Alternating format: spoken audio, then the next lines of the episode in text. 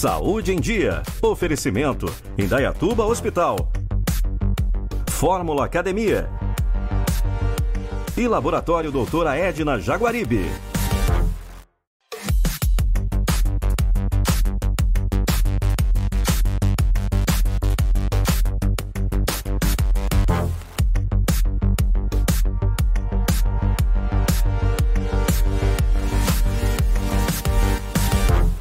Está começando mais um Saúde em Dia. Hoje, dando sequência àquele conteúdo de matérias aqui na PAI, venho conversar com a Érica Fono para falar de um assunto importante, a tecnologia assistiva.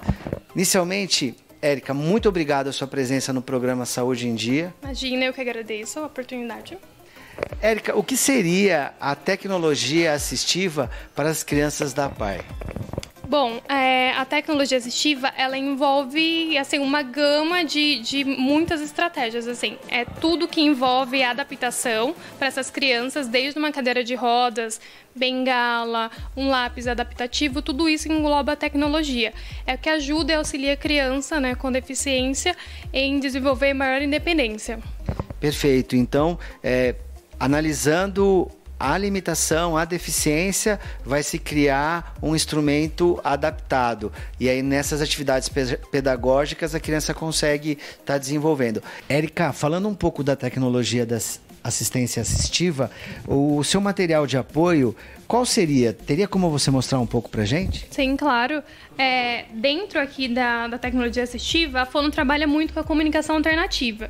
Então, a gente trabalha bastante com a prancha de comunicação, tá? Então, aqui tem uma prancha modelo que a gente usa, imagens da família, do familiar, da dinâmica familiar da criança, né, para a gente usar como apoio na fala e na linguagem. Então, tem uma prancha que a gente já montou. Aquela prancha a gente pode montar também com os recursos que a gente tem aqui. A gente tem as figuras impressas, então a gente monta de acordo com a necessidade da criança, de vida diária, do cotidiano, de escola e também na parte pedagógica. Então a gente vai colando as figuras que ela mais precisa: sim, não, banheiro, fome, tomar banho, dormir, sono, cansaço. A gente coloca de acordo com a necessidade da criança. Aqui a gente tem é, uma prancha, só que é uma prancha eletrônica. Então aqui, na verdade, em cada quadradinho desse vai sair a voz. Então é o som, é por fala. Esse aqui é por fala. A criança tem muito mais dificuldade na parte de visual, então a gente usa a parte eletrônica, porque é a questão mais auditiva que ela vai conseguir assimilar melhor. Aqui tem uma prancha também que a gente acabou montando, mas com algumas figuras de variedades, então frutas, é lanche, eu quero, a criança aponta, então a gente já sabe o que ela quer, então a necessidade dela também. E aqui tem alguns, na verdade, algumas ferramentas da tecnologia. É, são mouses adaptativos que a gente adapta no computador também, que é um recurso que a gente usa bastante. Então, para criança que tem dificuldade de mobilidade, na verdade, de membros inferiores, então ela só ela tocar, então ela tem a questão da maior dependência também. Então, o terapeuta não precisará fazer tudo por ela, ela consegue fazer sozinha, mesmo tendo essa dificuldade. E aqui o mouse também é, é, um globo, né? Então é mais fácil da criança também ter essa independência em pesquisar alguma coisa é, na internet, algo do seu interesse. É, tem o computador também. Computador. Todos esses recursos e ferramentas, eles são adaptáveis para esse computador que é próprio para isso também não são todos que a gente consegue adaptar. Então esse é o computador de touch, então vai tudo pela tela, a gente clica tudo na tela, não precisa usar o mouse. Então o mouse a gente usa para uma criança que tem maior dependência, não tem dificuldade de mobilidade. As crianças que não têm, elas podem apertar com o dedinho na tela, porque facilita também essa questão. Perfeito. E quantas sessões por semana, em média, uma criança faz? É, a, de, assim, depende.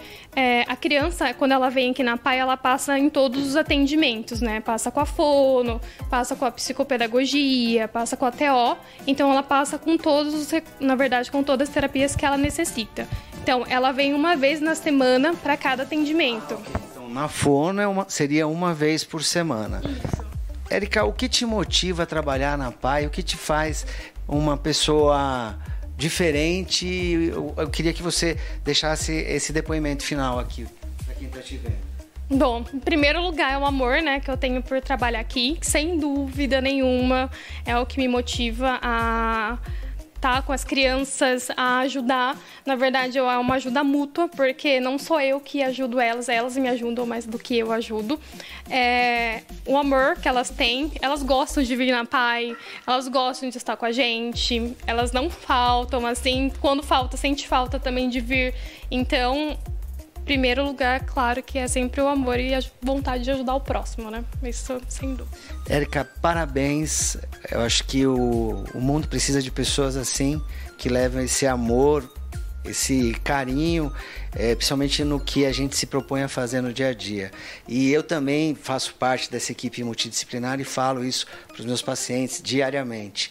A gente atender as crianças da paz, da pai, me faz uma pessoa melhor, me faz um ser humano melhor. Eu enxergo um mundo diferente trabalhando para as crianças aqui na PAI. Muito obrigado pelo seu é, conteúdo, pela disponibilidade. Obrigada, eu que agradeço a oportunidade de poder mostrar para as pessoas que não conhecem o nosso trabalho aqui dentro e o quanto ele é importante. O Saúde em Dia está terminando. Lembrando dos uh, canais, o nosso canal do WhatsApp, você pode enviar uma pergunta, a gente dentro do possível vai estar tá respondendo. Perdeu algum programa, quer fazer um reprise? Corre lá no Facebook, Facebook da TV Sol. A gente tem todos os programas, até no, no, no próprio site, pela internet, no aplicativo. É, Instagram, muito conteúdo. É, e agora o, o, nosso programa em áudio, podcast e Spotify. Você perdeu o programa por algum motivo, estava trabalhando, não deu tempo, você pode escutar o dia que for melhor, no melhor lugar, para não perder nada do Saúde em Dia e do conteúdo da TV Sol. Eu fico por aqui hoje e a gente se vê numa futura ocasião. Tchau!